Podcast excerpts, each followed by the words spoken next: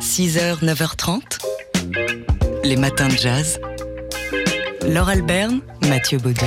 Demain débute à Marseille les dixièmes rencontres esthétiques jazz, un colloque dont on vous parle chaque année parce qu'il aborde chaque année des thématiques absolument passionnantes. Colloque qui réunit jusqu'à samedi des universitaires passionnés de jazz. Et ça se passe plus précisément au Conservatoire Pierre Barbizet de Marseille avec pour thème cette année les traversées du jazz et les frontières donc avec lesquelles cette musique a toujours joué, qu'elle soit liée au voyage ou aux influences, les traversées thème en écho évidemment aussi à l'esclavage et, au voyage sans retour de l'Afrique à l'Amérique. Alors, euh, les traversées, c'est aussi euh, donc la, thématique de chacune des interventions. Quand le jazz traverse les écritures afro-contemporaines, par exemple, ou encore comment la vibration jazz traverse-t-elle le pinceau du peintre Il sera question euh, de la poésie de Claude Mackay, du dadaïsme aussi, la décadence chorégraphique, ce que le jazz a apporté au dadaïsme. Enfin bref, plein de thématiques passionnantes comme chaque année, donc euh, dans ces rencontres esthétiques jazz, dont nous parle tout de suite bah, celle qui est là depuis le début, euh, qui en est l'une des organisatrices, la chercheuse Sylvie Chalaï. C'est en fait un projet qui, qui est né il y a une dizaine d'années, en 2012, et on avait euh, donc lancé un programme un peu scientifique autour du geste jazz et surtout de l'improvisation. Puis on s'est retrouvé donc à plusieurs spécialistes qui aimait le jazz, mais qui aimait aussi euh, le fait que on aborde le jazz autrement que simplement comme euh, un geste musical, que ça pouvait être aussi un geste plastique, un geste chorégraphique bien sûr, mais aussi un geste cinématographique, que ça traversait la littérature, que ça traversait également le théâtre et qu'en fait, il y avait une esthétique jazz véritablement qui pouvait se repérer dans des formes artistiques euh, qui n'étaient pas seulement musicales et que le jazz pouvait vibrer sans même faire entendre des sons que c'était quelque chose qui relevait vraiment d'un regard aussi sur le monde. Voilà, donc Sylvie Chalai, qui est euh, l'une euh, des, euh, l'un des membres de ce jazz band, c'est comme ça qu'elle appelle l'équipe organisatrice de ces rencontres esthétiques jazz, dont les dixièmes, la dixième édition se déroule cette année. C'est la première fois à Marseille. Au Conservatoire de Marseille, le Conservatoire Pierre Barbizet, dirigé par Raphaël Imbert. Raphaël Imbert qui sera d'ailleurs en concert demain soir. Et les rencontres, c'est à partir de demain et jusqu'à samedi les matins de jazz. Comme chaque mercredi, on décrypte avec vous, Léonore Maté, euh, la sélection euh, photo de la semaine de Polka Magazine. Une photo qui a été prise à Tel Aviv, euh, où une trêve de 4 jours a eu lieu, pas à Tel Aviv, dans, dans, la bande de Gaza, une trêve de 4 jours a eu lieu la semaine dernière entre le Hamas et Israël, trêve rallongée de 2 jours, et donc qui ont permis la libération d'otages et pour la première fois des ressortissants français. Sur l'image, on voit un jeune garçon dans une intense étreinte avec sa mère. Lui, c'est Ethan, il a 12 ans. L'un des trois jeunes otages binationaux franco-israéliens, parmi les premiers à être libérés après 49 jours de détention. Le jeune garçon enlace tendrement et puissamment sa mère en pull rouge vif dans une ambiance nocturne. Il est très tôt à Tel Aviv ce mardi 28 novembre. Il est comme protégé, réfugié dans les bras de sa mère, lui qui avait été enlevé à moto le 7 octobre. Ils se tiennent devant un camion de l'armée, tout juste débarqué. À gauche, on aperçoit une militaire, de dos, face à un autre soldat qui, lui, tient un petit bébé vêtu de blanc, la tétine à la bouche. C'est l'une des nombreuses scènes poignantes de retrouvailles fournies par le service de presse de l'armée israélienne. Des retrouvailles fortes, en émotion, mêlées de joie et de profonde tristesse, en pensant aux familles qui, elles, n'ont pas encore retrouvé les leurs. Si les femmes et les enfants ont été libérés en priorité, les hommes, eux, sont encore en captivité, comme le père des deux autres ex-otages mineurs, Erez et Sahar.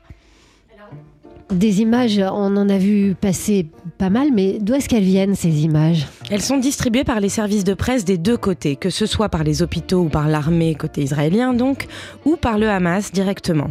Elles sont fournies aux agences qui, elles, n'ont pas d'accès au lieu même des transactions tenues au secret entre l'armée, entre le Hamas et la Croix-Rouge.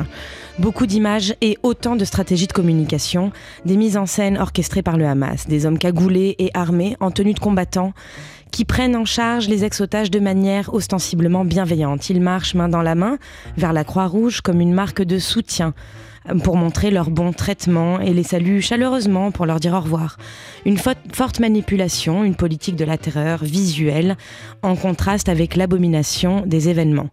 Mais la situation reste grave car malgré les jours de trêve supplémentaires, ce n'est pas suffisant pour apporter l'aide humanitaire à Gaza et non plus pour les quelques 240 otages enlevés le 7 octobre, il en reste encore aujourd'hui près de 200 dont on ignore encore ce qu'il va advenir. Chaque mercredi, dans les matins de jazz, l'équipe de Polka Magazine et aujourd'hui Léonore Maté décrypte l'actualité, euh, des chiffres, les photos et nous explique, parce qu'on en a besoin, ce qu'elle raconte. Polka. Chaque photo a son histoire. C'est mercredi, on parle photo, le mercredi dans les matins de jazz, aujourd'hui avec Léonore Maté de Polka Magazine. Et Léonore, vous nous faites euh, découvrir peut-être euh, les photos d'un photographe dont on a appris euh, la disparition ce week-end. Larry Fink, un photographe américain qui nous a quittés le 25 novembre. Il photographiait autant les parties mondaines de la High Society à Manhattan que les ambiances rurales de la classe ouvrière en Pennsylvanie. Il avait étudié à la New School for Social Research de New York, où il avait été l'élève de Lisette Model, une grande photographe documentaire américaine. Il s'est fait remarquer avec sa série Social Graces dans les années 70. Né en 1941 d'une mère communiste et bourgeoise, il se décrivait volontiers comme le marxiste de Long Island. Des portraits très contrastés, en noir et blanc à gros coups de flash et au plan resserré. Avec lui, on plonge au cœur de la danse. Il a mis en lumière différentes classes sociales comme une expérience aux cinq sens qui sont en éveil. On peut presque toucher les étoiles en fourrure de ces dames, sentir les odeurs de cigares, goûter les cocktails et autres breuvages alcoolisés.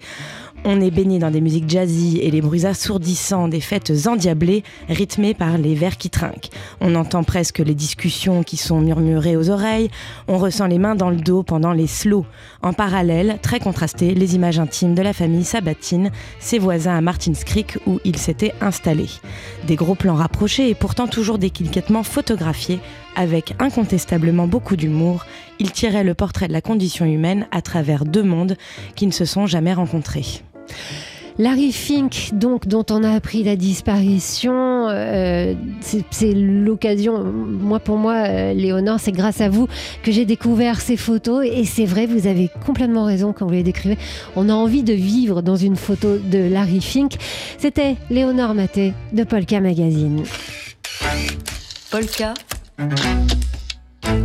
Chaque photo a son histoire. À 20 ans d'intervalle, les photographes Marc Ribou et, Steve McCurry ont fait un même voyage vers l'Orient. Et la galerie Polka montre les photos qu'ils en ont rapportées en noir et blanc pour le premier et en couleur pour le second. Et toute la semaine, Steve McCurry nous guide donc dans cette exposition au micro de Marine Gibert. C'est notre feuilleton de la semaine. Alors aujourd'hui, pour ce nouvel épisode, on retrouve le photographe américain devant une photo qu'il a prise au Yémen de femmes dans un champ. On l'écoute. I saw these women harvesting this sort of grass. J'ai vu ces femmes en train de récolter des herbes, du uh, fourrage pour leurs animaux. Et ce qui était vraiment étonnant, c'est qu'elles étaient toutes habillées pareil. Enveloppées dans ces robes noires et avec ces chapeaux qu'on aurait dit tout droit sortis d'un film d'Harry Potter.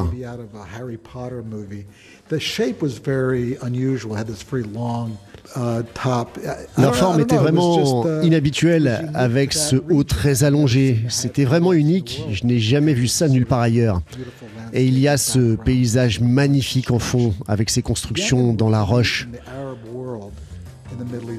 Pour moi, le Yémen, dans le Moyen-Orient, avait peut-être la culture la plus singulière, l'architecture la plus surprenante. Maintenant, c'est une zone de guerre, c'est difficile de s'y rendre, mais je crois que c'était le pays que j'ai préféré photographier dans le monde arabe lorsque j'ai voyagé du Maroc à Oman. Et c'est vrai que c'est une photo extrêmement frappante. On va vous la mettre sur notre site tsfjazz.com à la page du jour euh, des matins de jazz. Cette photo que donc vous pouvez voir dans le cadre de l'exposition sur la route de l'Orient. Euh, photo groupée ou plutôt en face à face de Marc Ribou et de Steve McCurry à la galerie Polka. Et c'est donc notre feuilleton de la semaine. On retrouvera hum, Steve McCurry au micro de Marine Gibert demain dans les matins. Les matins de jazz. Du jazz, hey, la musique classique, du rock, j'ai fait une pop, ouais, bah, je... ouais, de l'électro, hey, c'est toi, la musique baroque. Un jour, il y a quelqu'un qui m'a dit, hey, t'es gonflé quand même. Ibrahim Malouf, de A à Z. Mais grave U comme UNESCO.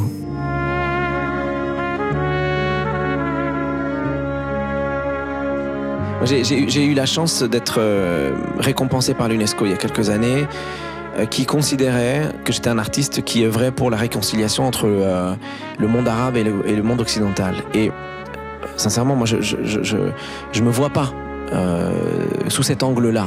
Mais c'était quelque chose d'assez porteur quand j'étais jeune de recevoir ce prix et de me dire, est-ce que c'est ça que les gens vont retenir finalement? Et dans ce cas-là, pourquoi pas Et allons-y franchement, parce que euh, on n'en est pas à une grandiloquence près. Et si on me voit comme une sorte de lien entre deux civilisations, qui sont deux civilisations qui iraient visiblement vers le clash euh, supposé, alors dans ce cas-là, euh, bah oui, regardez-moi bien et écoutez bien ma musique, parce que justement c'est la preuve que la culture arabe et que la culture occidentale sont une seule et même civilisation. Moi, j'y crois beaucoup à ça.